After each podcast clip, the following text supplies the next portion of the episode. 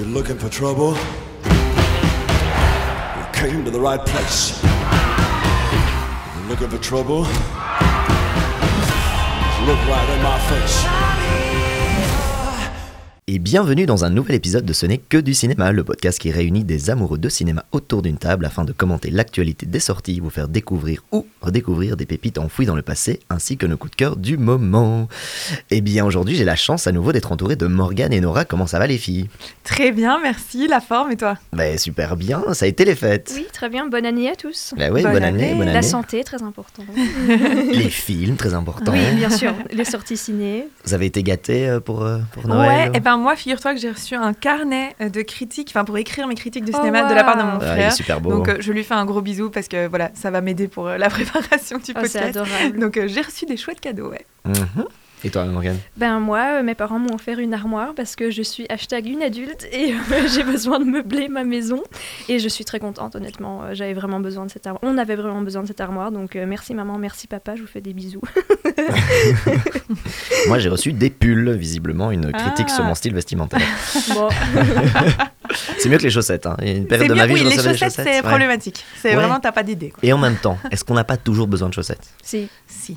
Moi, j'ai reçu, j'ai reçu un coffret avec du shampoing et du déodorant un jour. Hum. J'ai toujours pas compris. S'il y avait un message caché, je sais pas, je, je sais pas. prenez un chewing-gum, On ne saura jamais. Bon, cette semaine, on parlera du biopic sur Priscilla Presley, réalisé par Sofia Coppola. Ensuite, on s'attaquera au nouveau film de Yorgos Lanthimos, Poor Things. Et enfin, nous parlerons de Saltburn, sorti Amazon Prime Direct, et qui est le second film de la réalisatrice Emerald Fennell qu'on avait découvert pour Promising Young Woman. Une sélection résolument féministe qui vous fera découvrir des jeunes acteurs absolument brillants, des films qui ne manquent pas d'étrangeté, de beauté et le tout avec le plein de sel. Est-ce qu'on est prête Ouais, oh là là, c'est beau, tu donnes envie. C'est parti Hi. What's your name? Priscilla Boyer. Just what is the intent here, Mr. Presley? You got women throwing themselves at you. Why my daughter? Well, sir, I happen to be very fond of your daughter. She's much more mature than her age. Twenty-one. 22. That's 22. You don't have to worry about it. Black hair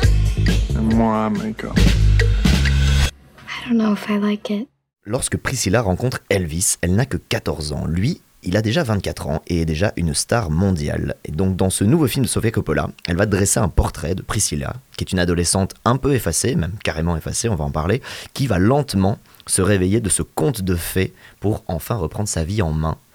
Euh, juste en préambule, dire que donc c'est basé sur le livre euh, Elvis and Me, qui était écrit par elle, d'ailleurs, parce qu'elle est toujours en vie en fait, euh, Mhm. Priscilla euh, Presley, et produit aussi par elle. Donc elle avait un droit de regard aussi sur le film. Après, c'est génial pour Sofia Coppola parce que ça parle évidemment de la thématique euh, d'être un petit peu enfermé dans une maison où Mhm. on s'ennuie beaucoup, le temps est beaucoup trop long, on subit un petit peu la vie et pas que la vie, on va Mhm. en parler. Et du coup, petit tour de table d'abord rapide. Est-ce qu'on a aimé Priscilla de Sofia Coppola? Morgane Oui, pour moi, ce, ce film est parfait. Je suis sortie du cinéma en me disant c'est c'est le film que j'attendais. Euh, je trouve que Sofia Coppola est vraiment de retour, mais en force. Et j'ai Ouais. absolument adoré. J'ai pas grand chose à redire, donc n'hésitez pas si vous, vous avez des petites choses, que vous, des petits manquements ou euh, des petites réserves, parce que j'adorerais entendre, parce que moi, je suis à fond euh, dans ce film, quoi. Donc, Bah challenge- ouais. challengez-moi. Totalement d'accord, mais du coup j'embraye tout de suite comme ça, je donne déjà mon avis sur ça, que ouais, Mhm. Sofia Coppola, moi je considérais que ça faisait vraiment 10-15 Ouais. ans qu'elle avait plus fait grand chose depuis vraiment euh, 2006. Euh, donc voilà, il y a eu un petit film que personne n'a vu passer en Mhm. 2020 avec un vieux Bill Murray qui s'appelait On the Rocks, mais c'était directement sur Apple, en plein Covid, le truc a, autant vous dire que ça n'a pas du tout été vu. Mais moi je trouvais que c'était pas mal, c'était assez rafraîchissant sur une relation euh, père-fille, à nouveau, enfin, genre un peu les mêmes thématiques avec Sofia. Coppola, mais qui était vraiment sympa avec un Bill Murray, on adore Bill Murray, hein, voilà, Ouais. on en avait parlé dans le Christmas Special, tu vois, Very euh, Very Merry Christmas. Christmas. Exactement, mais c'est vrai que moi en gros j'attendais pas grand chose parce que bah, j'avais un peu perdu, euh, voilà, j'ai l'impression qu'elle avait dit déjà ce qu'elle avait à dire, et ben là elle m'a surpris, donc plutôt moi aussi plutôt emballé sur ce film Priscilla, euh, mais que je conseille absolument de regarder en regard de- du film de Baz Luhrmann Elvis parce que les deux films sont en miroir et c'est Mhm. bien d'avoir les deux euh, visions un peu de ces deux films. Oui. Et toi Nora, qu'est-ce que t'as pensé? Ouais, bah, tout à fait, je suis tout à fait d'accord avec votre avis. Moi, je trouve que c'est un beau retour aussi de Sofia Coppola. C'est un bon film. voilà, c'est- très bien filmé, très bien joué. Euh, après, je, je dirais pas que c'est le film de l'année non plus. Mhm. Donc j'ai peut-être plus de réserves parce que c'est c'est pas, ça m'a pas euh, transporté, mais je me suis vraiment mis à sa place.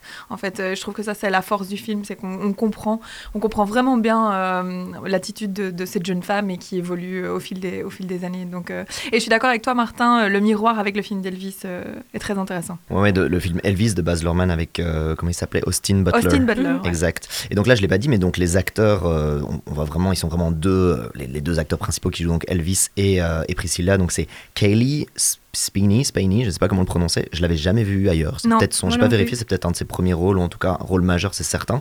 Et Jacob Elordi, d'ailleurs, qui reviendra Ouais. plus tard, Et ainsi, qui reviendra plus tard dans, dans la sélection, parce qu'il a aussi joué dans Saltburn justement. Énorme découverte aussi pour moi. Ouais, J'avoue que moi je le grosse connaissais découverte. pas d'avance, un acteur australien qui Oui. joue Elvis, qui joue un Elvis dont on ne sait pas forcément qu'il ressemble absolument, Mhm. mais euh, il, a, il a le style, quoi. Pas, pas le Tout faciès, fait. mais il a le style, vraiment. Il, est- il fait Ouais. 1m96, le gars, et elle fait Oui, 1m55. c'est donc frappant le- la différence de. de taille. 1m63. Ouais, 1m63, Mais bon, ouais, c'est ça. la différence est énorme. Quoi. Oui, c'est pas, j'ai peut-être mal converti en inches, mais effectivement, la, la différence, ils ont plus de 30 cm d'écart et 10 ans d'écart. Mm. Ouais. Mais du coup, on rentre un peu plus dans les détails. Euh, Toi, euh, on commence par toi, Morgane, parce que c'est toi qui as le plus aimé. Qu'est-ce que tu as aimé dans ce film, du coup? Qu'est-ce que j'ai aimé? Ben, Ce que j'adore chez euh, Sofia Coppola, et c'est un peu ce, ce qu'elle fait de mieux, c'est le fait de, c'est l'utilisation en fait du show don't tell, donc c'est le fait de- de- d'utiliser les images pour euh, partager énormément d'informations et partager beaucoup d'informations sur euh, l'état des personnages, sur leurs sentiments, sur leurs émotions et sur l'avancement de l'histoire. Et je trouve que là, elle réussit ça avec brio dans ce film.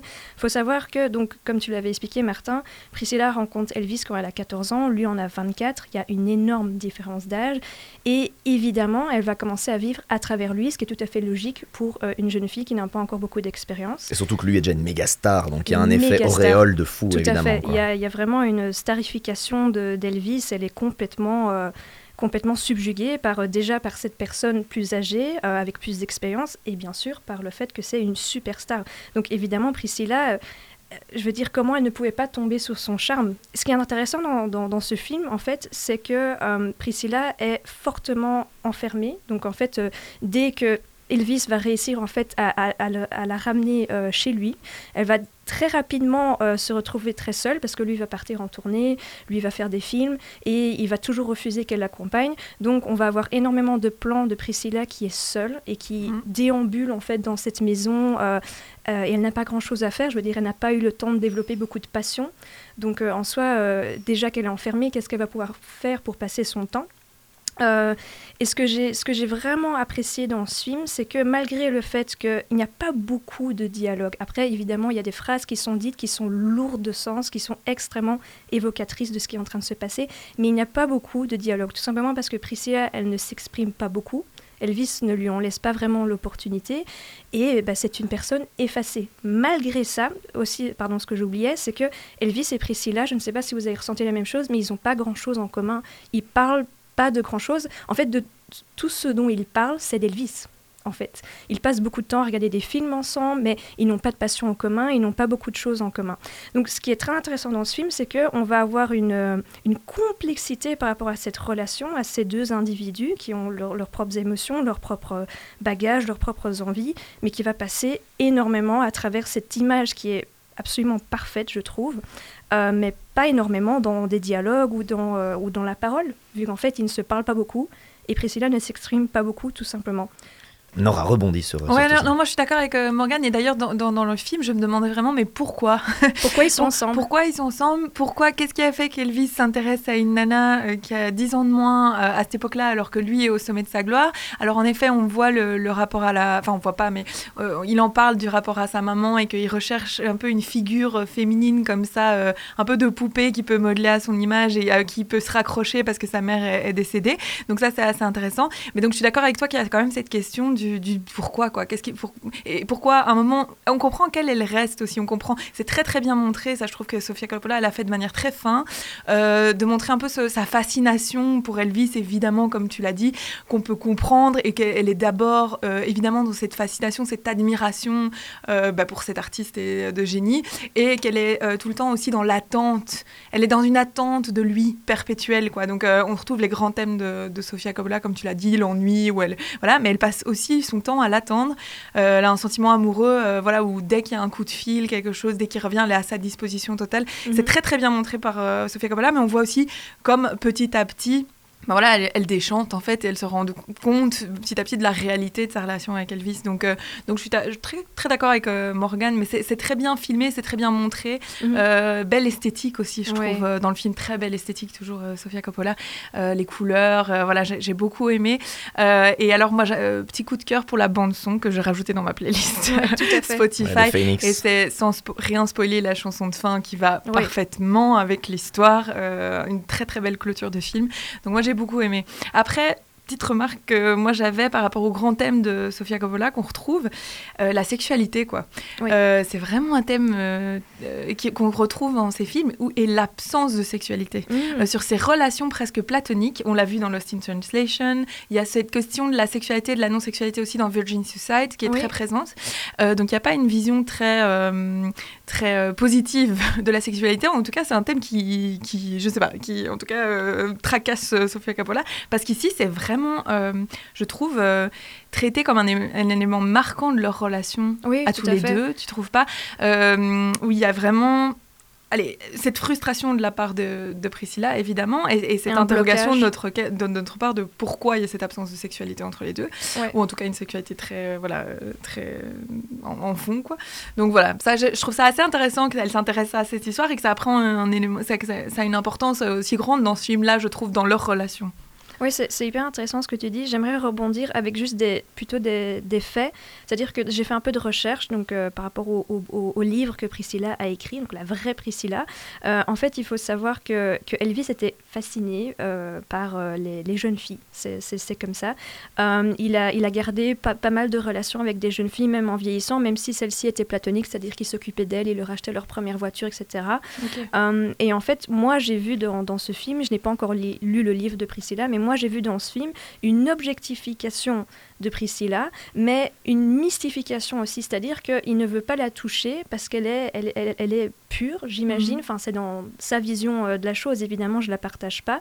Et en fait, dans le bouquin de Priscilla, elle témoigne effectivement qu'après qu'elle qu'elle ait eu ses enfants ou son enfant, je ne sais pas s'ils en Son ont enfant. eu plus- son enfant, il ne l'a presque plus touché. Donc il y avait vraiment cette espèce de, De, de figure vision maternelle aussi, Ouais. un peu, euh, Ouais. une fois qu'elle est de Vierge Marie, intouchable, intouché. euh, et, euh, et oui, c'est intéressant effectivement que ça rejoigne ce que tu dis, cette, euh, ce, rapport à- aux relations platoniques euh, qu'effectivement Sofia Coppola aime beaucoup et Et qu'on a vu. Oui, parce qu'elle a choisi, c'est un choix artistique de sa part, d'axer beaucoup, elle a beaucoup axé là-dessus, je trouve, dans le film, Oui. sur ce rapport à la sexualité. Et d'ailleurs, lui, a- quand il est en tournée, il a des histoires extra-conjugales, évidemment. Bon, il n'est pas encore marié, en fait. Il, finalement, il va quand même mettre 8 ans avant de lui proposer. Donc, l'histoire commence en 59 quand ils se rencontrent. C'est en 67 qu'ils vont se marier.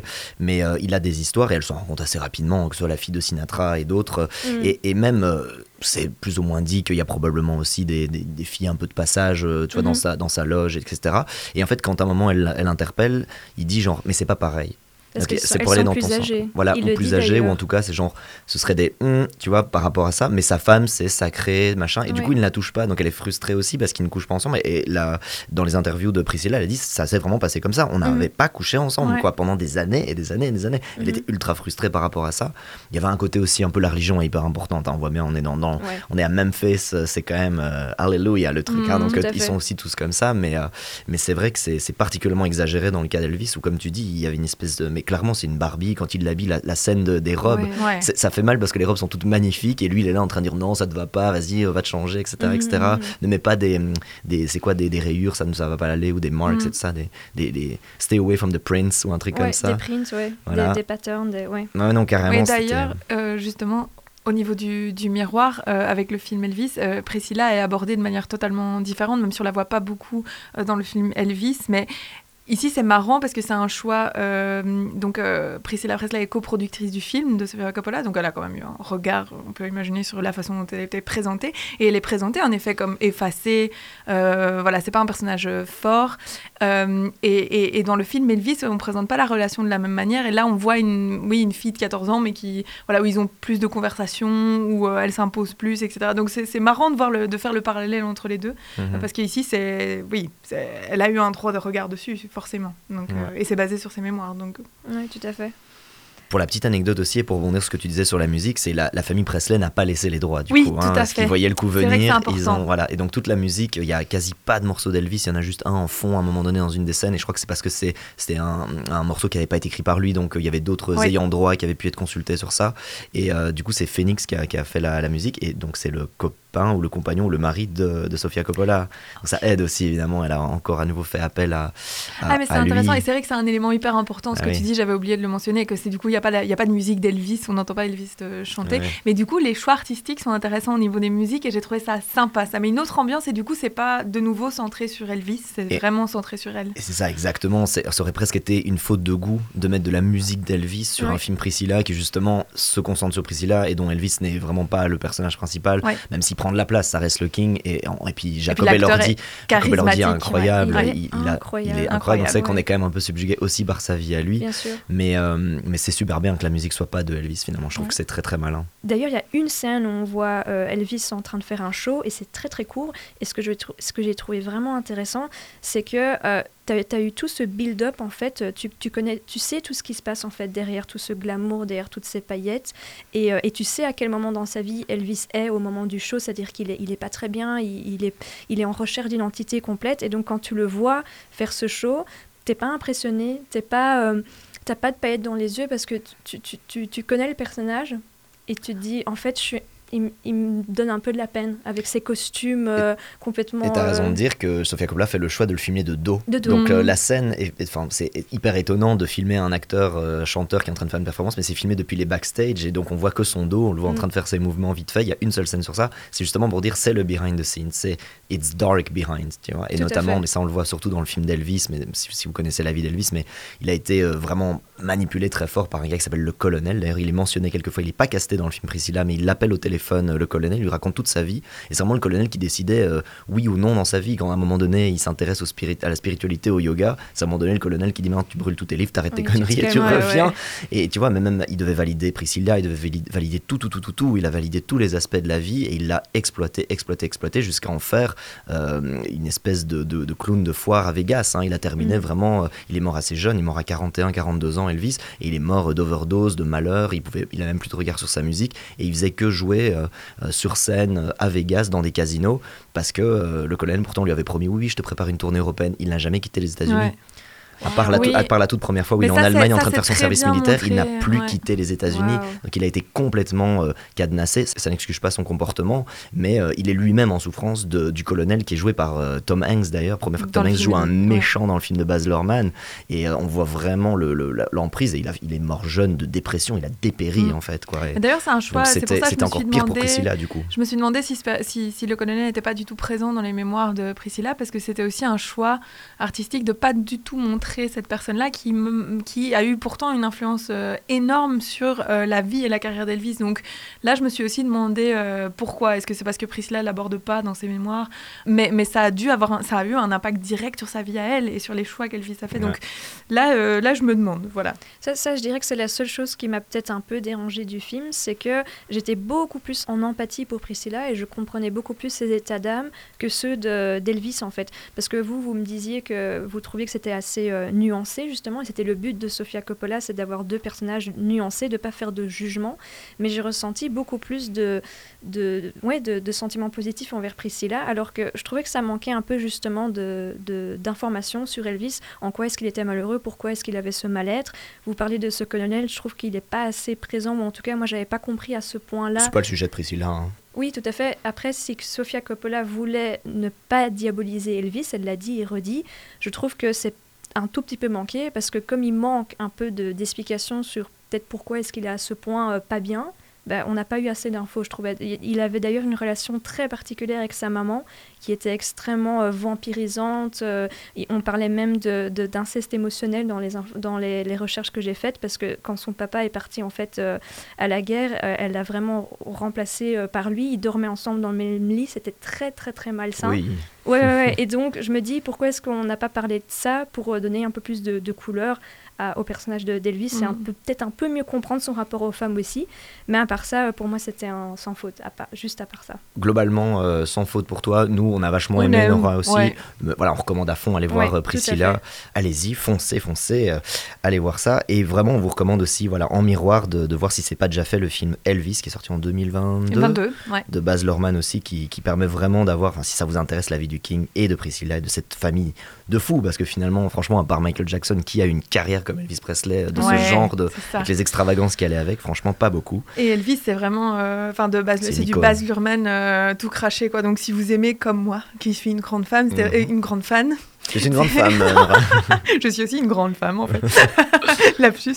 Non non, mais si vous aimez comme moi, c'est vraiment du Baz Luhrmann typique euh, avec euh, une entrée grandiloquente, c'est très burlesque et tout ça, et puis ah, ça se noircit au fur et à mesure du film pour avoir une belle belle descente aux enfers. Moi, j'adore euh, ce genre de film. Et il aime bien le tragique, Baz Luhrmann. Donc je vous recommande vraiment de voir le, le Elvis qui est sur Netflix. Ouais, c'était le gars qui a fait Moulin Rouge, Alors, il a fait Moulin Rouge, Roméo plus Juliette, Ah ouais. notamment, et j'en Mm. oublie un autre, mais euh, ouais. avec le jeune DiCaprio et Claire Danes. Ah, ça, un si vous l'avez pas vu. des années 2000. Ouais, ouais, c'est ça.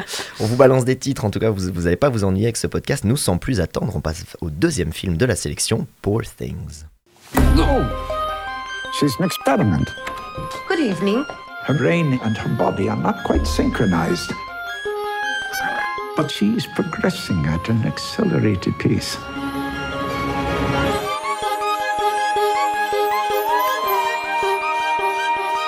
Tell me, where did she come from? I shall. For it is a happy tale. I am Bella Baxter, and there is a world to enjoy, circumnavigate. It is the goal of all to progress, grow. A woman plotting her course to freedom. How delightful. Alors pour le petit pitch, ramenée à la vie par le docteur Godwin Baxter, la jeune Bella doit tout réapprendre de la vie et décide un jour de partir découvrir le monde. Accompagnée de Duncan Wedderburn, elle voyage à travers les continents. J'ai. Ouais, un un- petit peu. Censuré le pitch parce que je pense qu'il faut pas révéler tout ce qui Ouais. se passe et pourquoi est-ce qu'elle est dans cet état-là parce que je trouve que c'est un film qui mérite complètement d'être euh, voilà le petit moment what the fuck le petit WTF tu vois on se dit mais qu'est-ce que c'est que cet univers où on voit Willem Dafoe oui voilà Willem Dafoe on voit Emma Stone voilà Mark Ruffalo tous ces Voilà, acteurs là ouais. dans cet univers absolument incroyable typique euh, Yorgos Lanthimos qui est toujours connu pour ses mondes euh, complètement en décalage petit tour de table rapide est-ce qu'on a aimé Poor Things? Bah écoute, moi j'ai adoré. Euh, vraiment, je trouve que c'est un film euh, hyper original, euh, dérangeant aussi, mais certainement qui laisse pas indifférent. Je pense que c'est un film qui va, qui va diviser, quoi. Et c'est vraiment l'histoire du- d'une émancipation. On dit beaucoup. Moi, moi, je trouve plus d'un développement, euh, d'un apprentissage, et, euh, et sous fond de, de soif de liberté euh, absolue. Donc, euh, c'est ce côté-là, moi, qui m'a beaucoup plu dans le film. mais il est déroutant. hein, il est vraiment déstabilisant. Tout à fait. Donc un grand oui toi Morgane Euh, moi, je dirais un, un oui, euh, tout comme. euh, Moins grand, moi- du coup. Moi, je dirais un oui. Un oui, pas un Euh, grand oui. J'ai beaucoup aimé pour les mêmes raisons que, que Nora. Euh, déjà, il y a une, une originalité totale, ne serait-ce qu'au niveau de l'histoire, la, la narration, les personnages, le, le monde qu'il a créé, l'esthétique. Tout est ex- c'est un film complètement unique, mais j'ai le même souci avec euh, un, un film de ce même réalisateur, c'est que euh, j'aime beaucoup l'intention, mais il y a toujours une, il y a, il y a une partie du film qui me perd. Et j'ai eu la Mm. même chose dans ce film-là, c'est la- la- on en parlera plus tard, c'est toute la partie à Paris, Mm. où là je me suis un peu plus ennuyée que dans, dans le restant du film. Ah, c'est marrant c'est presque la partie que j'ai préférée Ah d'accord, d'accord, ok. C'était quand même assez rigolo de voir euh, tout le monde, tous les, les personnages en couleur qui s'enchaînaient dans cette euh, maison. C'est bien dit. Voilà, on va pas raconter plus. Regardez le film. Non, non, je trouvais que c'était drôle parce que si c'est, je trouvais que Paris c'était un stade de la relation entre euh, l'acteur Mark Ruffalo et elle où euh, vraiment elle a repris le dessus, quoi. Vraiment lui, il est lamentable Oui. et, et c'est le rééquilibre Ouais. et je trouvais que c'était. Mais tout, en fait, tout est bien. Enfin, j'ai pas, pas forcément de moment préféré. J'ai eu un peu le temps long au début. Donc, euh, moi, c'est un grand oui aussi pour, euh, pour mon tour. Après, euh, ouais, un petit peu long. Euh, je trouve que ça met un peu de temps à démarrer. Je trouve que, Tout en fait, on n'a pas forcément besoin d'avoir tous les aspects scientifiques. On a bien compris que c'était magique, que c'était un peu une espèce de revisite aussi du conte de Frankenstein, un petit peu. Enfin, Mhm. ça n'a juste que cet élément-là vraiment en commun avec Frankenstein, mais quand même le, le père Ah non, créateur si, qui se prend pour Dieu, mythe, qui recrée une euh, créature, etc. Mais après, le reste du périple est plutôt, euh, c'est presque plus proche de Candide de Voltaire, euh, faire le tour du monde avec un optimisme débordant et se rendre compte du monde tel qu'il est, Mhm. et puis faire un peu la part des choses. Ouais. Euh, c'est Emma Stone dans une interview qui disait, je crois qu'elle a super bien résumé, c'est une histoire d'amour certes, mais c'est une histoire d'amour où elle tombe amoureuse de la vie elle-même, quoi. Ah, oui, mais tout bien sûr, c'est super pas une bien dit, quoi. euh, oui. Non, c'est ça. Bah, Il y a beaucoup d'amour, mais c'est pas une histoire d'amour. Ouais, Et, les hommes qu'elle va croiser sont moins des, des, des love, enfin c'est des love interest, mais c'est plutôt des, des, des, des marches sur un escalier de son développement à elle, de son Tout à émancipation à elle. Et c'est pas, voilà, c'est pas, ça, c'est jamais le prince charmant. Même celui qui est censé l'être, on, voilà, on va pas tout spoiler, c'est pas forcément non plus le prince charmant. C'est surtout elle. C'est à nouveau un film centré très très fort sur son personnage. Tout à fait. Donc euh, moi j'ai bien aimé, mais du coup rentrons un petit peu plus dans les détails. euh, Ouais. Vas-y Nora. Ben, écoutez, moi, c'est c'est clairement un des films les plus déroutants que j'ai vu depuis un bon moment. Oui. Tu n'as pas Euh, vu Bo is Afraid. non, Oui. j'ai pas vu Boys Parce Prey, sinon- C'est vrai. C'est vrai. c'est vrai. Non, euh, et je vais essayer de vous dire ce que j'ai aimé sans spoiler rien du tout, ce qui est quand même un exercice euh, voilà, d'équilibriste, quoi. Mais en fait, euh, ben, comme toi, j'ai trouvé le début, voilà, j'ai eu du mal à rentrer dedans. Euh, au début parce que c'est quand même un film très très spécial mais j'ai envie de dire accrochez-vous. Parce qu'en fait au fur et à mesure que le film évolue j'ai trouvé que ça prenait en enfin que c'était de plus en plus intéressant dans son propos. Et il y a vraiment euh, plusieurs éléments que j'ai que j'ai adoré et qui m'ont complètement euh, captivé quoi. Et euh, notamment c'est le développement de cette femme. Moi ce que je trouve très intéressant c'est qu'elle se développe un peu et on en avait un petit peu discuté à la manière de, de développement de l'enfant. Ils ont un peu calqué calqué ça là-dessus. Donc la découverte où début euh, tout est n'est que positif curiosité on veut découvrir tout. Et puis après le, questionnement le, rapport à la mort le rapport à, voilà aux autres euh, les frustrations l'apprentissage de la frustration. Voilà il y a toutes les étapes du développement qui sont reprises j'ai trouvé ça assez génial de faire ça par rapport au enfin ce parallèle du développement de l'enfant avec cette femme. Euh, et puis euh, l'esthétique est folle. On est vraiment dans un monde parallèle une sorte d'époque victorienne euh, surréaliste. Moi j'ai bien aimé euh, enfin c'est vraiment un monde fantasque et fantastique mais je trouve ça sert le propos aussi. Donc euh, donc j'ai bien aimé ça aussi. Et alors le point que je préfère et pourquoi j'adore ce film, c'est la liberté vraiment de cette femme qui suit uniquement euh, ses désirs, ses envies et qui s'en fout de toutes les injonctions, Ouais, des euh, convenances de la société. des convenances qu'on qu'on lui, voilà, qu'on essaye de lui imposer. Donc en ce sens, c'est super rafraîchissant. Euh, le rapport aux hommes, je sais qu'ils en prennent pour leur grade, hein, les hommes. Là, vraiment, c'est une, euh, voilà, c'est difficile pour la jante masculine de voir ça. Je, je le conçois parce que les personnages masculins sont euh, soit bêtes, soit euh, trop contrôlants, toxiques, euh, lamentables, tout ce qu'on veut. Mais du coup, c'est également euh, rafraîchissant parce que ça tourne en dérision tous les rapports hommes-femmes en fait. Et euh, c'est une- un personnage féminin qui du coup dans tout le film se construit sans les hommes. Enfin non, à travers les hommes aussi, à travers ses expériences avec les hommes. Mais à chaque fois qu'on essaye de la mettre dans quelque chose de, de plus fermé, euh, elle s'en libère directement. C'est-à-dire qu'elle n'entre dans aucune des conventions. Et ça, c'est quand même très très fort euh, de voir ça. Je pense pas, je me souviens pas d'avoir. euh, Il y a souvent des histoires d'émancipation. Moi, j'ai même pas l'impression que c'est une émancipation. C'est une liberté totale dès le départ jusqu'à la fin. Et c'est ça moi j'ai trouvé euh, génial et que j'ai adoré en fait à partir du moment où j'ai vu ça, euh, où j'ai tout aimé quoi. Et donc euh, moi je trouve qu'on aimerait bien avoir un peu plus de la liberté qu'elle a, comme Bella, c'est inspirant. On a envie de s'en inspirer de ce personnage, je trouve. Euh, non seulement pour son amour de la vie, mais aussi de son rapport avec les hommes, sans tomber dans les extrêmes, je rassure. Mais parce que je vois Martin. Alors ce Euh, que ça va, ça va, je suis d'accord avec toi, je suis d'accord avec toi. et ce que, et ce que j'ai bien aimé aussi, c'est qu'il y avait, il y a des références aussi à, à- je sais pas, moi j'ai pensé à- au niveau de littérature à A.J. euh, Wells euh, avec l'île du docteur Moreau. Il y a quand même Oui. des grosses références à ça dans le film. J'ai bien aimé. En effet, on est dans un mythe du Frankenstein au, au féminin, mais vraiment cette euh, soif de liberté et de vie, euh, moi ça m'a, ça attrapé quoi. Mais c'est vrai que le, le film est, voilà, c'est assez spécial et il faut pouvoir rentrer dans l'univers. Mais euh, c'est ce message-là que j'ai beaucoup aimé. Peut-être euh, Morgane rebondir et puis après peut-être enchaîner sur la, la DA qui est juste absolument sublime et qui est au moins la moitié de l'intérêt du film, c'est juste l'élément Tout à visuel. fait. Bah, moi, j'étais complètement dans mes petits chaussons pour reprendre des, des expressions à, à Martin. Euh, J'adore le fantastique, donc j'ai- comme toi, j'ai directement eu la référence de H.G. Wells, euh, que, que j'aime beaucoup, qui est l'inventeur de, de- de l'homme invisible, de la machine à remonter le temps. Enfin, c'était vraiment, euh, il était complètement en avance sur son temps Il a écrit euh, au 19e ou au, 19e, je pense, fin 19e. J'ai aussi retrouvé du Jean-Pierre Jeunet dans l'esthétique. Enfin, voilà, j'étais vraiment dans, dans, dans, mon élément.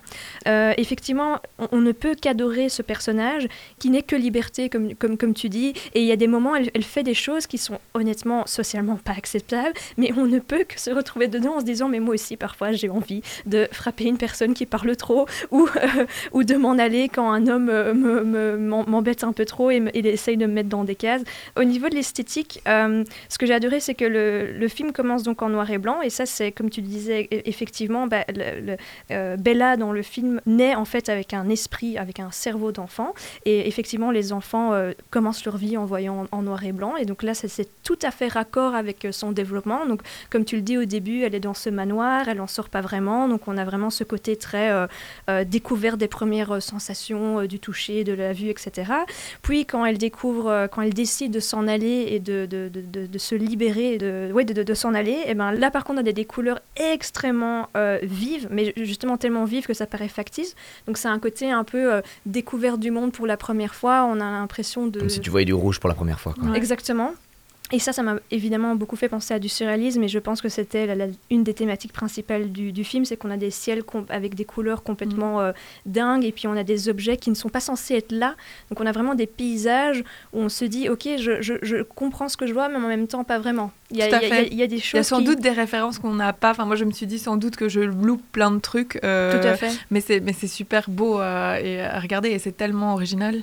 Ouais, et c'était juste moi. Il y avait un côté conte hein, et c'était super euh, bien rendu par le fait qu'on est à la fois dans le passé. Mhm. Clairement, il y a des éléments qui nous disent qu'on est dans le passé et en même temps on est dans le futur. Donc il y a des éléments futuristes. On a une espèce de truc où le temps n'est pas important. Le temps est une dimension qui a été retirée du film pour en faire juste euh, du, du, présent, du moment présent, parce qu'elle vit tout au moment présent. Donc c'est super bien de lui, avoir fait ce cadeau, ce présent, de lui enlever le passé et le futur. Et, c'est juste de la géographie et, du, et de l'exploration pour elle. Quoi. Et c'est super bien. De Lisbonne, tu as l'espèce de, de, les, tramways de Lisbonne qui sont super connus et qui sont en suspension, quoi, carrément. Les téléphériques, euh, oui. D'ailleurs, des moments de poésie quand même assez, assez beaux, euh, notamment à Lisbonne. Moi, ça m'a complètement, je, je vais pas dire quoi, mais ça m'a complètement eu. Ah oui, oui, non, à fond. Et, d'ailleurs, euh, d'ailleurs, au niveau de la technique, y a, je me suis quand même demandé un peu comment il avait fait certaines images, notamment le bateau. On voit les, les vagues qui sont un peu mauves, etc. On se dit, mais c'est quoi ce truc? Et en fait, ce qui est énorme, c'est qu'il a vraiment utilisé toutes les techniques de toutes les générations. Donc, il a utilisé un des trucs les plus modernes qu'on utilise pour faire les séries Star Wars c'est le globe, l'espèce de globe en LED que tu mets tout autour. Et ça, ça a été pour faire la mer, etc. Donc, il y a des choses qui sont générées avec la dernière technologie euh, de 3D, etc. Mais de l'autre côté, il a aussi eu recours à des miniatures, comme on mhm. faisait pour euh, Le Seigneur des Anneaux ou même les Star Wars, là pour le coup des années 70-80. Donc euh, notamment Alexandrie, ça va être filmé en toute petite miniature. Euh, il a fait recours aussi à du map painting, donc tu vraiment, vraiment un ah, tableau au fond du décor avec bah, Paris, la Tour Eiffel, c'est du map painting. Ah donc toutes les techniques se mélangent et ça. Et en même temps, il a créé beaucoup de réels décors, de décors réels avec les portes qui. Enfin, tu ouvres une porte, arrives vraiment dans ce décor-là. Il a vraiment recréé toute la maison, notamment principale. Enfin, c'est waouh, le boulot de fou.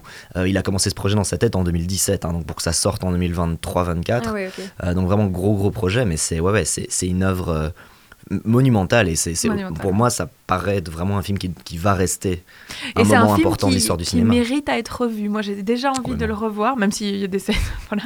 mais, mais, mais, ça donne envie de le revoir, quoi, en se disant, euh, en fait, j'ai la première lecture, c'est le waouh, quoi, c'est le bam, euh, claque dans la, dans la figure. et puis on a envie de le revoir pour vraiment tout re-regarder, réanalyser et tout ça. Euh, moi, ça m'arrive pas tous les jours non plus d'avoir directement envie de revoir un film. Et pour l'anecdote, c'est quand même adapté d'un bouquin, en fait, à la base. D'un écossais, Alasdair Gray. Voilà. Donc, donc l'histoire est à la base euh, tirée d'un bouquin, mais je trouve que c'est vraiment un film euh, où il y a beaucoup de choses à dire et qui mérite d'être vu. Euh. Non, non, Et les, le performance d'acteur juste énorme. Ah, donc, euh, Willem Dafoe est, est, super, il fait hyper peur avec ce, ce masque. Bah, à nouveau, euh, félicitations au, make-up artiste aussi qui arrive à faire juste ses têtes. Genre, franchement, on le regarde de près et euh, je me dis, mais je vois même pas les coutures, c'est le cas de le dire. Je voyais pas là où le make-up est fait. C'est incroyable. Oui, qu'il a cette tête-là, même l'œil. Comment c'est fait son œil C'est Surtout qu'il y a une scène où il mange, je me suis fait la réflexion, mais on, on, voit rien du tout. Et pourtant, son visage bouge, sa mâchoire bouge. Donc, Emma Stone a déjà eu le Golden Globe. Spoil-le. Et- et c'est vrai et qu'on il y a n'a pas les récompenses. Bon là évidemment on est on est à un moment T, mais Ouais. quand si vous nous écoutez dans plusieurs semaines après les Oscars et tout, à mon avis ce truc va déglinguer les Oscars aussi. Ils vont choper plein plein de prix. Donc là, Mais il a eu la. à l'heure où on enregistre, il y a eu deux Golden Globes déjà pour Et ce le. Lion d'or de la Mostra de Nice, qui est quand même. euh, Et ouais, il y a très très peu de temps, exactement. Mark Ruffalo aussi, vraiment euh, kudos à lui qui donc jouait, euh, il jouait le Hulk dans le- la série Marvel. Enfin non, je dis la série, lapsus dans les nombreux films de la franchise Marvel qui en font pour moi une énorme série. Et euh, justement, c'est un peu comme comme Robert Downey Jr. C'est ces acteurs, on les pensait un peu morts et enterrés une fois que le Marvel euh, est un peu mort et enterré. En tout cas, la, la- le golden age des films Marvel. Et euh, du coup, quand il a, il, il a vraiment, il est super reconnaissant. Il était vraiment en panique de, de jouer ce rôle, euh, enfin reconnaissant à, à Yorgos quand il lui a proposé le rôle, parce qu'il dit mais ah ouais t'es sûr, mais moi je suis le Hulk dans Marvel. Hein, euh. À la base tout mon corps est CGI, hein, moi je ne sais plus jouer. Ouais. tu vois. Mais il était presque en panique de ne plus savoir jouer Ah tellement il Ah avait ouais. du mal. Il a joué dans l'excellent film Dark Waters aussi où il fait une enquête très, sur très bon, sur le, la, la pollution que représente le téflon, les, revêtements des poils, etc. Euh, mais, euh, mais là, il est incroyable. Et il joue, il, fait une énorme caricature, mais. Il est T'as envie de l'étrangler et en même temps il, est, il, a, il a encore du panache malgré Mhm. tout, il est incroyable, il surjoue donc c'est super drôle mais franchement c'est bon. ah, c'est- un plaisir. Son, ouais, son comedic timing est vraiment parfait et c'est vraiment euh, un talent en fait. C'est vraiment quelque chose que, que tu as, que, que, que, tu apprends et que tu, que tu développes. C'est pas quelque chose que tu peux faire juste comme ça, d'avoir vraiment euh, le bon moment pour sortir la blague, d'avoir le bon ton, la bonne intonation. Et c'est pas spécialement un, un personnage. Loufoque en fait, c'est plutôt Bella qui est complètement euh, hors norme là. C'est un personnage qui ne fait que rigoler parce qu'elle est juste elle est, elle est juste tellement particulière. Mais lui, c'est juste un, un gars normal, mais il, je sais pas, il a une manière de, de- de dire les choses et de, de les placer au bon moment qui fait qu'il est hilarant dans ce film. Mais du coup, là, je, je- parce que nous, ça nous paraît évident, mais on l'a peut-être pas assez dit que la performance d'Emma Stone est incroyable. Ouais, ouais, totalement. Euh, parce que c'est ouais, une évidence, celle qui porte le film, et, et- et elle est juste euh, incroyable dans cette découverte, même euh, physiquement aussi. Ouais. Enfin, on y croit à fond. Euh, donc, euh, vraiment, moi, le, c'est- je suis pas hyper fan de cette actrice à la base, pourtant, là, Pareil, pareil que moi. c'est dans ce sérieux film, gros Ouais. coup de cœur. Je l'aime Euh, bien, mais j'ai jamais euh, non, trouvé. voilà. Je la trouve excellente, mais j'arrive pas à être émotionnellement super euh, connecté avec D'accord, moi elle. non plus. Et Moi c'était elle qui était déjà l'actrice principale euh, dans, dans le film The Favorite, qui était euh, Ouais. l'un des films précédents de Yorgos Lanthimos. Il a tendance à prendre un peu les mêmes acteurs euh, pour. c'est un peu sa clique. et, et Olivia Colman qui joue dans plusieurs de ses films aussi, que ce soit le Lobster ou The Favorite. Euh, et, et non, non, elle était déjà. Et j'avais oublié que dans The Favorite c'était elle. Et donc quand je la vois premier plan qu'elle arrive, mais c'est à nouveau Emma Stone, mais en fait juste waouh, quoi, tu vois, genre. euh, Et by the way, 35 ans, c'est une 88. Ah ben voilà, Emma du bon cru. C'est du, bon, cru, cru, c'est les dragons de 88. 88. non, non, mais voilà, et c'est énorme. Et d'ailleurs, pour rebondir un peu sur, euh, les, films de, de Yorgos Lanthimos, c'est c'est un truc que j'adore, c'est vraiment son thème principal, c'est de faire des environnements qui sont un peu bizarres, mais sans les expliquer. Et ça, je trouve ça vraiment très fort. C'est un parti pris qui déroute les gens. C'est de créer un univers où il y a des règles loufoques, il y a des choses qui ne. Enfin, voilà, il y a des animaux. euh, C'était quoi? Il y avait un, un cul Moitié, de. moitié poule, moitié. Moitié poule, moitié caniche, cochon, euh, enfin, voilà, ouais, moitié ouais. cochon, moitié je sais plus quoi. Donc il y a des animaux coupés en deux, collés, des espèces de chimères, c'est vraiment la définition de la Mm. chimère. Personne ne questionne ce truc. Et, et, dans, et encore, je trouve que dans Poor Thing, l'univers est relativement cohérent, il n'y a pas trop de moments, on est vraiment complètement largué, il y a quand même plein de choses auxquelles on peut se raccrocher du vrai monde, mais dans le film Lobster, on est vraiment sur quelque chose de... Là, il n'y a vraiment pas de règles, quoi. C'est vraiment... Les, les- humains peuvent être transformés en animaux et tout va bien, tu peux choisir quel animal tu te transformes, voilà. Voilà, on, on comprend pas, mais ce qui est très très sympa, c'est que c'est parce qu'on ne comprend pas et qu'on ne te donne pas la clé, qu'en fait tu regardes le film et à la fin tu te dis, mais en fait, le message qu'il veut passer. Je pense que c'est vraiment sa thèse, c'est nous, on doit questionner nos normes à nous. Mhm. Pourquoi Oui. notre monde de base Ouais. dans lequel on vit serait plus normal, plus logique, dont les règles seraient plus... Pourquoi on se serre la main, on fait une bise, deux bises, trois bises? Pourquoi les animaux ressemblent à ça? Pourquoi il y a, je sais pas, un ornithorynque sur cette planète? Ça n'a aucun Mhm. sens. Enfin, tu vois, en fait, c'est pas plus bête qu'une autre, qu'autre chose. C'est un peu comme le, le multivers, si tu veux. Et je trouve ça super bien de questionner nos normes à nous et les rapports humains et le rapport à la nature, etc. Il est euh, fascinant. C'est un réalisateur grec. On sent vraiment cette patte du cinéma européen. Mhm. Enfin, vraiment. Ouais, mais pour répondre, à- enfin pour rebondir sur ce que tu dis, justement, s'il y a des gens qui ont du mal à entrer dans le film, etc., je propose vraiment de le voir sous le prisme un peu de, de liberté féminine par rapport à toutes ces normes, parce que ici, c'est vraiment un questionnement, je trouve, euh, des normes entourant les femmes, quoi, et de la liberté qu'on peut prendre. Donc, euh, je trouve que si on, on le voit sous ce prisme-là, c'est c'est vraiment, voilà, ça aide à rentrer dans le film. Ouais. Totalement. Comme vous, au début du film, on a directement la référence du monstre, du monstre de Frankenstein, mais j'ai aussi eu cette petite frayeur en me disant j'espère qu'on va pas retrouver ce type de personnage féminin, euh, donc d'un enfant dans un corps de femme. On a déjà vu ça plusieurs fois dans des livres ou dans des films. Vous avez Lilou dans Le cinquième élément, vous avez la petite sirène tout simplement. Et ça, c'est un personnage qui, moi, personnellement, me dérange parce qu'elle va se retrouver à vivre à travers un homme et à en tomber amoureuse. Et bon, il y a quand même quelque chose d'un peu malsain là-dedans. c'est un homme qui tombe quand même amoureux d'une femme qui a un esprit d'enfant. Et je trouvais que ce film prend ça complètement à contre-pied. Et, ça, j'ai beaucoup apprécié parce qu'en fait, elle ne vit absolument pas à travers les hommes. Elle n'a absolument pas besoin d'eux pour, euh, pour se trouver et pour euh, découvrir le monde. Euh, et donc là, je me suis dit, waouh, c'est hyper rafraîchissant. donc vraiment, comme tu le dis, extrêmement féministe et, et, très plaisant à voir et très intelligent, très fin, honnêtement. Donc très spécial. Donc on sort de là quand même un peu déboussolé. Il y a beaucoup de scènes de sexe aussi, je préviens. Il y a vraiment S'il y en a que ça, si on a que ça dérange, là, j'étais très gênée. Parce que... Très, je suis, je suis gênée, moi. Mais, ouais, mais on est un peu dans l'antithèse de Priscilla dont on parlait avant. Elle, c'est une femme qui se. Non, mais c'est vrai que c'est Sur les deux films ensemble, il y a suffisamment de sexe dans les deux, quoi. c'est ça. Non, mais parce que Priscilla, voilà, elle se développe euh, par rapport euh, à Elvis, euh, dans son, par rapport à son amour pour Elvis, etc. Très platonique Elle vit à travers lui, très platonique. Un Et là, c'est l'antithèse, quoi. C'est vraiment, je par les hommes, oui, mais euh, pour les hommes, non. Ben, Beaucoup en, de sexe. en tout cas, il sera euh, dispo à partir du 17 janvier euh, en Belgique. Ce film Poor Things, n'hésitez pas à aller le voir. Euh, notre pari, c'est que ce, ce film va rafler un paquet d'Oscars, un paquet de récompenses. Il en a déjà raflé pas mal, mais à mon avis, ce n'est que le début. Et bien, nous, sans plus attendre, on va passer au troisième film de notre sélection, Saltburn. Mr. Quick. Wow. And here he is now. Oh, what beautiful eyes. Oh, how wonderful. Yeah, I told you he wasn't a minger. Oh, but darling, you're kind about everyone. You can't be trusted. I had them hang up an old school dinner jacket. We dressed for dinner here. Dressed for dinner? Yeah, it's like, uh, it was like black tie. I think I like you even more than last year's one. You're so, um, So what? real. Saltburn, réalisé par Emerald Fennell. Pour le petit pitch, Oliver Quick euh, est un étudiant boursier qui peine à trouver sa place dans la prestigieuse université d'Oxford, mais il se retrouve rapidement entraîné dans le monde du charmant et aristocratique Felix Catton, qui l'invite bientôt à Saltburn, le vaste domaine de sa famille excentrique, pour un été qu'il n'oubliera pas de sitôt. Et nous non plus. Et nous non plus. Et nous non On plus. n'oubliera pas ça On non plus. n'oubliera pas. Donc, euh, Saltburn, deuxième film hein, donc de Emerald Fennell, qui, qui est aussi une, une actrice. hein, elle a joué dans Barbie, elle joue une des Barbie d'ailleurs, euh, comme ça. Donc, entre deux films, entre Promising Young Woman et Saltburn, elle, euh, elle joue encore, donc euh, assez jeune. Son deuxième film, franchement, une, moi je trouve que c'est vraiment une très très belle réussite. Mais du coup, petit tour de table, qu'est-ce qu'on a pensé de Saltburn? Je t'en prie, J'y vais. vas-y. Ah ben, moi, je trouvais que c'était un très bon film, euh, surprenant, dérangeant, euh, très bon scénario. C'est à la fois captivant, électrique, glauque et sensuel. Donc, c'est un peu euh, tout ce film, en fait. Donc, c'est très dérangeant, mais c'est vraiment une petite pépite parce que, euh, voilà, on n'en ressort pas indemne et, euh, et il dénote par rapport aux autres films. C'est très original. Et toi, Morgane?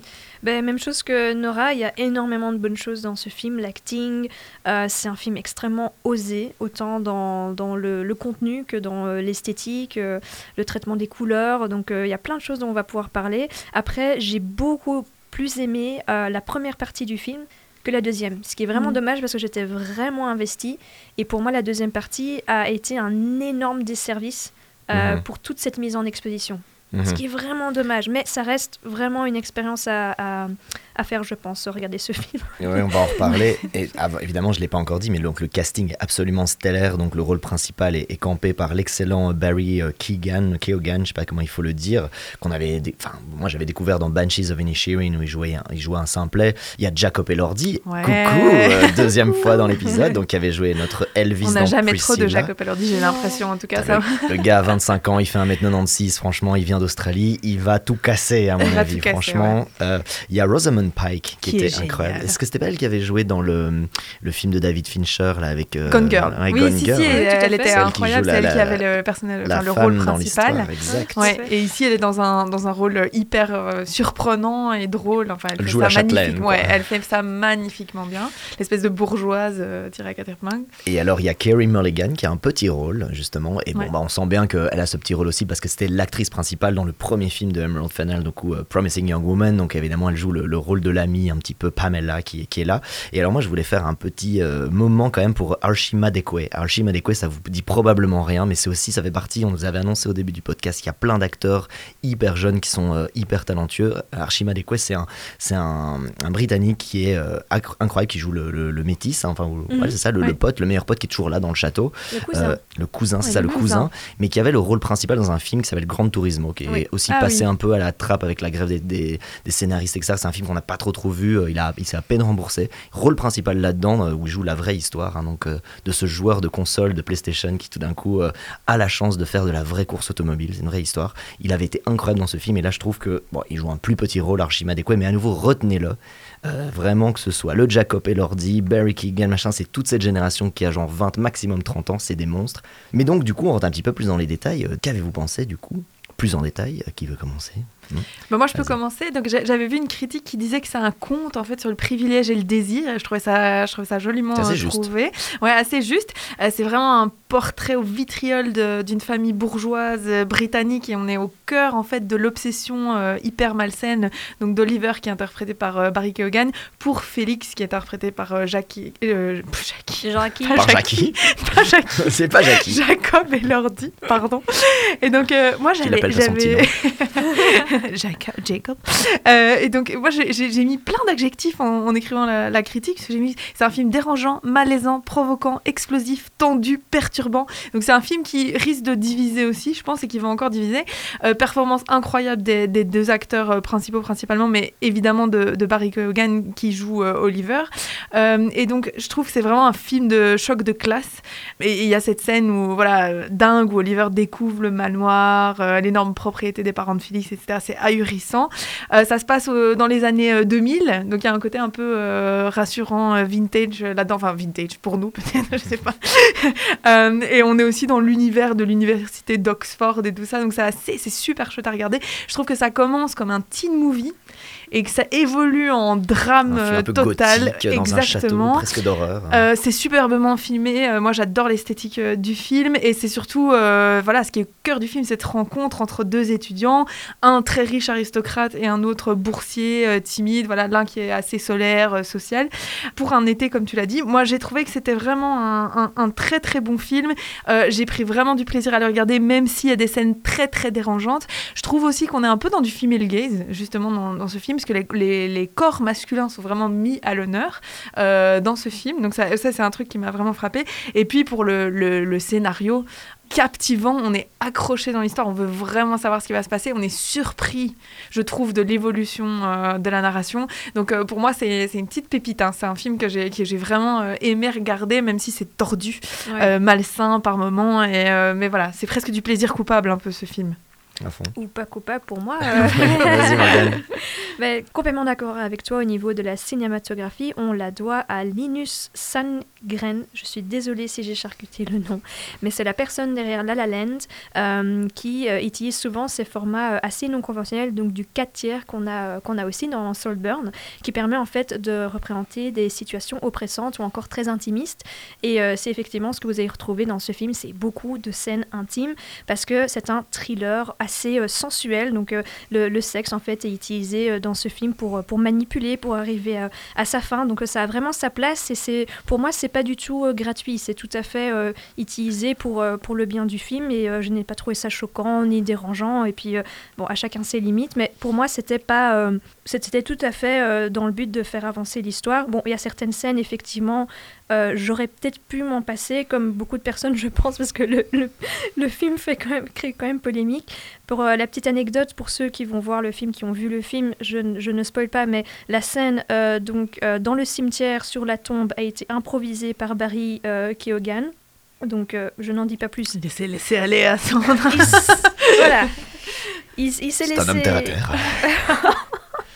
Voilà, c'est euh, c'est donc une improvisation et euh, on en parlait. euh, cet acteur a l'air vraiment très très spécial. Il a l'air d'être vachement dans son dans son monde et il fait ça très bien parce que pour ce film-là, il a décidé de jouer cinq Oliver différents. Donc pour lui, il y avait cinq Oliver différents et parce qu'il y avait une évolution dans le personnage, vous allez voir dans le film, et il labellisait donc chaque scène par Oliver 1, Oliver 2, donc en fonction de, des, des émotions et de l'évolution du personnage. Complètement euh, d'accord avec toi. Donc c'est une satire euh, sur ce monde euh, bourgeois. D'ailleurs, quand Oliver arrive dans, dans, ce, dans, ce mansion, dans, cette, dans ce château, on se rend compte en fait que certes, ce, sont des, des- personnes très riches, donc vivant dans un château. Ils ont même des, des, originaux Rubens. Tu, tu te dis waouh, ok. Mais c'est vraiment totalement une illusion parce qu'en soi, ce ne sont pas des personnes très, très éduquées. Ils ne s'intéressent pas à grand chose. Ils sont d'ailleurs assez, assez vulgaires. Et honnêtement, Oliver est le plus instruit et le plus intéressant de, de toute la bande en fait. Donc ça crée un contraste euh, assez intéressant. Et dès qu'il arrive dans le château, la conversation tourne autour de lui et autour de, de son background qui est un peu difficile. Il a des, des parents euh, addicts, il vient d'un milieu très très pauvre et on voit que les parents se délectent en fait de de, de, De sa misère. de sa misère Pour se sentir bien pour eux, se en sentir fait, bien hein. eux et Oui. évidemment ils adorent pouvoir l'accueillir Notamment la mère euh, qui est Ah oui. majestueusement Elle adore. très bien interprétée par Rosamund Ah oui, tout à fait. Elle, se, elle, est vraiment en train de, récolter ces infos et de. Je pense que c'est son seul hobby en fait, c'est de parler des gens et de s'intéresser à. À, à- De gossip, ouais, de gossip en fait, euh, totalement. On, on se rend compte vite compte, en fait, dans ce château de Saltburn, cette famille extrêmement riche qui, en fait, s'ennuie, elle invite chaque été un pauvre, globalement, Ouais, tout à fait. pour se C'est le marrer. dîner de con Ouais. version euh, ultra riche. quoi. Saltburn, exactement. Et là, et, et Barry Keoghan, donc Oliver, se rend vite compte quand il est là, parce qu'il dit Ah ouais, le. Enfin, t'as- son, son ami Félix, il dit Ouais, le gars de l'année passée, en vrai, ça, ça s'était un peu mal terminé. Et donc, il comprend en fait qu'il est piégé. Au Ouais. début, il croit que c'est une invitation sincère. En fait, c'est, c'est un, il est le clown de, de la saison, quoi, globalement. Et du coup, il va pas forcément se laisser faire. Voilà. Ouais. C'est un peu le miséreux qu'on va inviter pour, euh, Pour se donner se bonne faire- conscience, voilà, en fait, tout au à fait. Et aussi pour avoir un peu de, de divertissement euh, sur euh, raconte-moi euh, ta, ta Mhm. mère à qui est addict. Enfin, c'est vraiment malsain à mort. Donc j'ai beaucoup aimé tout simplement parce que c'est- hyper divertissant. Je veux dire, c'est c'est hyper bien joué. Il y a des scènes d'une intensité de dingue. Après. Voilà, regardez le film, no spoil, mais le film prend une direction qu'on ne voit pas venir, plus ou moins à la moitié du film, et moi ça m'a ça m'a dérangé, j'ai trouvé ça dommage quoi. Mhm. Oui, c'est c'est- bah, c'est un- peut-être un disclaimer qu'on va faire parce que c'est voilà, c'est un film qui est super bien, qui annonce et qui apporte plein de choses. Et voilà, le, le film est- est- reste un très très bon film. Après, Ouais. les dernières 10 minutes, toi tu dis deuxième partie, mais vraiment les, les 10 dernières minutes Mhm. euh, révèlent certaines choses qui, à mon sens, annulent un petit peu le, le propos, etc. Mais ça, Oui. franchement, vous pourrez euh, en discuter avec nous sur, euh, sur le, le compte Instagram aussi. euh, Qu'est-ce que vous en avez pensé Ça n'enlève pas le film qui reste très très beau, super bien réalisé. Ouais. Euh, je pense que les messages, de toute façon, on peut décider aussi voilà, de, de les prendre, même si à la fin, voilà, avec le- les reveals de fin, on est un petit peu genre, Hum, ok, donc c'était un petit peu différent de ce que je pensais que ça allait être. Ouais, Et, et c'est Ouais. un peu dommage, voilà, mais, euh, mais voilà, c'est- le parti pris de la réalisatrice, et c'est dommage, peut-être qu'elle n'ait pas laissé plus d'ambiguïté, c'est toujours sympa dans un film quand il y a de l'interprétation, là il n'y en a pas, on a bien bien Mm. tout compris, tout est bien carré, Ouais. et c'est voilà, ça, ça en fait pas un mauvais film, c'est juste que c'est un peu dommage parce que ça, ça avait tout bien mis pour faire un truc vraiment euh, euh, rebelle, etc. Et bon, à la fin peut-être pas. D'ailleurs, j'en- profite que j'ai la parole pour rebondir sur le 4 tiers, t'as raison, on l'a pas dit, donc le film est en 4 tiers, donc c'est un peu le format de nos vieilles télé cathodiques, hein, donc c'était vraiment le truc euh, presque carré, donc c'est 4 sur 3 en fait en proportion. Ça a aussi un autre avantage, t'as as raison que ça, ça, ça crée euh, le, enclosement, le- le- l'emprisonnement des personnages, mais ça permet aussi de filmer le château de Saltburn euh, en hauteur, quoi. Ça Ah permet, parce oui. que si t'as un, si un 16 neuvième, tu t'es obligé d'écraser, tu coupes tes lustres, tu coupes tes plafonds, tu coupes tout, tu peux Mm. pas filmer. Et du coup, Saltburn étant très très beau, c'est un peu cliché de le dire, c'est un des personnages du film, le château. Mais le fait d'avoir le 4 tiers permet de gagner en hauteur et du coup, on peut vraiment voir voilà, les grandes statues, les bustes, les plafonds, les trucs. On se rend compte que c'est un château dans lequel Louis, je sais pas combien, enfin pas Louis, Henri, je sais pas combien a vécu. Plusieurs euh, Henri, oui. Plusieurs Henri. Plusieurs Henri ouais, ont il, en, il en rit encore en tout cas. Mais voilà, et donc c'est vrai que c'est très intéressant ce 4 tiers aussi, ça on, on l'a pas dit, mais c'est. On y a perdu les, les- les- ceux qui écoutent euh, de France. Là, avec trop d'accent belge, c'est la fin du podcast, les- notre pilule ne fait plus effet. la pilule française ne fait plus effet. Non mais voilà, euh, est-ce qu'il y a d'autres, vous avez encore d'autres euh, commentaires sur moi- ce film? moi, je trouve c'est part qu'on vraiment- recommande quand même. Ouais, ouais, on recommande à fond, mais c'est pour moi, c'est vraiment un, un film sur le désir aussi, quoi. Ouais. Le désir de, de quelqu'un, le désir d'avoir, le désir euh, de- d'être aussi quelqu'un d'autre, et, et un film sur la manipulation aussi. Donc, euh, donc c'est voilà, c'est très chouette à regarder. Hum, hum, hum. Tout à fait. Eh bien, très bien. Eh bien, dites-nous sur Instagram si vous êtes plutôt lutte des classes ou lutte des crasses. En tout cas, on sera super content de débattre avec vous de ce film Southburn qui est donc euh, disponible gratuitement sur Amazon Prime euh, si euh, vous l'avez. Mais donc, on arrive à la fin de cet épisode, mais ta ta ta ta ta, pas avant notre petit tour des coups de cœur rapides, les petites choses qu'on a pu voir pendant les fêtes et qu'on vous recommande très chaudement. C'est le moment des petits coups de cœur. We're gonna do something different. Alors toi Morgane, qu'est-ce que tu nous amènes comme petite pépite? Alors, bah, dans la thématique euh, de l'isolement et des maladies mentales, je- Allez, un podcast où on s'amuse. mais go. le ton est parfait pour ça en plus. Bah, écoutez, euh, je vous propose Horse Girl, qui est donc un film de production Netflix. Donc vous l'avez sur Netflix et vous l'avez pour toujours sur Netflix vu qu'il est produit par Mhm. Netflix. Euh, il m'intéressait parce qu'en fait, il a comme euh, actrice principale Alison Brie. Pour ceux qui la connaissent, c'est la personne qui joue Annie dans euh, Community, qui est une de mes euh, séries euh, préférées. Euh, c'est l'histoire en fait euh, d'une jeune femme euh, qui avait donc une passion pour l'équitation étant jeune, qui suite à un drame a dû arrêter cette passion. Et en fait est devenue une jeune femme plutôt maladroite socialement car elle avait en fait développé tous ses skills sociaux dans cette communauté avec toutes ses copines qui elles aussi étaient fans d'équ- d'équitation. Et en fait le film commence par une représentation en fait de, cette femme qui est clairement qui se sent fort- fortement seule qui est isolée qui n'a pas beaucoup d'amis et au fur et à mesure du film elle va commencer à développer euh, une psychose et elle va être persuadée d'avoir été euh, enlevée par, euh, par des aliens. Évidemment, en tant que spectateur, on ne peut que lui vouloir du bien, parce que c'est- vraiment une, fille charmante dans, le film. Et on se dit, mais il faut absolument que quelqu'un l'aide, mais elle n'a personne. Néanmoins, le film commence en fait à flouter euh, les, les- les barrières en fait entre euh, le, réalisme dans la réalité. Donc, est-ce qu'elle a vraiment été enlevée par euh, des aliens ou est-ce qu'il y a peut-être un côté fantastique ou science-fiction à l'histoire Ce que moi j'adore personnellement d'avoir vraiment ces, ce- ce- ces moments où on ne sait plus trop si on est dans la réalité ou si on est censé croire à cette chose qui est en train d'arriver. Et donc voilà, c'est un, un film que j'ai trouvé très bien. Euh, c'est pas très facile à regarder non plus. Et c'est très très particulier. Donc euh, voilà, si vous aimez ce genre de thématique, euh, foncez. C'est pas très connu.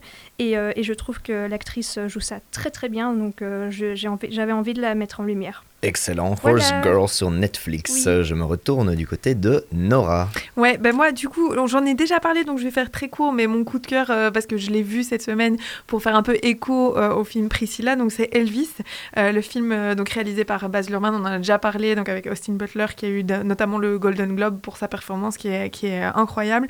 Et donc euh, là on retrace en fait l'histoire euh, d'Elvis euh, et son ascension, ses débuts euh, à travers les yeux de son manager hyper euh, controversé et arnaqueur donc euh, le colonel Parker euh, qui est joué aussi par Tom Hanks, comme tu l'as dit, qui joue un vrai méchant. Et donc, euh, et donc c'est, un super bon film. Euh, comme je l'ai dit, c'est du pur Baz Luhrmann, donc si vous aimez, foncez. Et alors, moi, ce que j'ai beaucoup aimé dans le film, qu'on retrouve pas du tout dans Priscilla, mais c'est normal, ici, c'est toute la place de la musique euh, dans ce film-là et du rhythm and blues. Et donc, voilà, comment euh, Elvis a été baigné dans cette musique euh, et dans cette culture. Et euh, aussi les difficultés, les challenges et les controverses que, que sa carrière, que son style, que sa façon de bouger va, euh, va, euh, va susciter ses amitiés, euh, notamment, notamment avec B.B. King. Donc c'est un très très bon film que j'ai beaucoup aimé et donc c'est mon coup de cœur de la semaine. Mhm. Et bien, quant à moi, je vais un petit peu tricher en vous en faisant deux, mais très très rapides.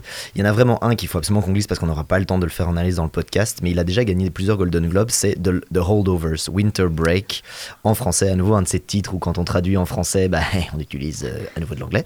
Bravo. Non, The Holdovers, c'est absolument incroyable. C'est voilà, l'histoire d'un espèce de huis clos à nouveau dans un collège de super riches. C'est la trêve de Noël. Tous les enfants riches repartent euh, faire du ski avec papa, maman, des hélicos qui viennent les chercher, etc. Sauf un qui reste là, qui est coincé avec le prof de latin acariâtre que personne n'a envie de voir. Et c'est juste génial. Et il y a- aussi la troisième, euh, la cuisinière, euh, qui est là aussi, qui a perdu son fils à la guerre, etc. C'est juste le trio va vivre un Noël absolument incroyable à huis clos dans, cette, euh, dans, ce, dans ce collège. C'est juste incroyable. The Holdovers. Euh, franchement, c'était mon papa qui me l'avait recommandé. J'ai été.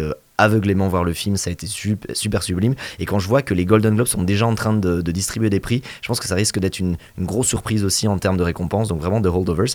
Mais, mais, mais, mais, mais, mon petit coup de cœur, euh, c'est une série, une série flamande qui s'appelle Knock Off. Ah, oui. Knock comme la ville de Knock. hein, Comme la voilà. ville de- Et, On euh, a qui été- reperdu les et- Français. Qui a été traduit en ang- qui, connaît qui a été Knock. traduit en anglais pour l'international par euh, High Tides, donc la marée haute, les marées hautes si tu veux. Mais c'est beaucoup plus sympa de faire Knock Off. Mais oui.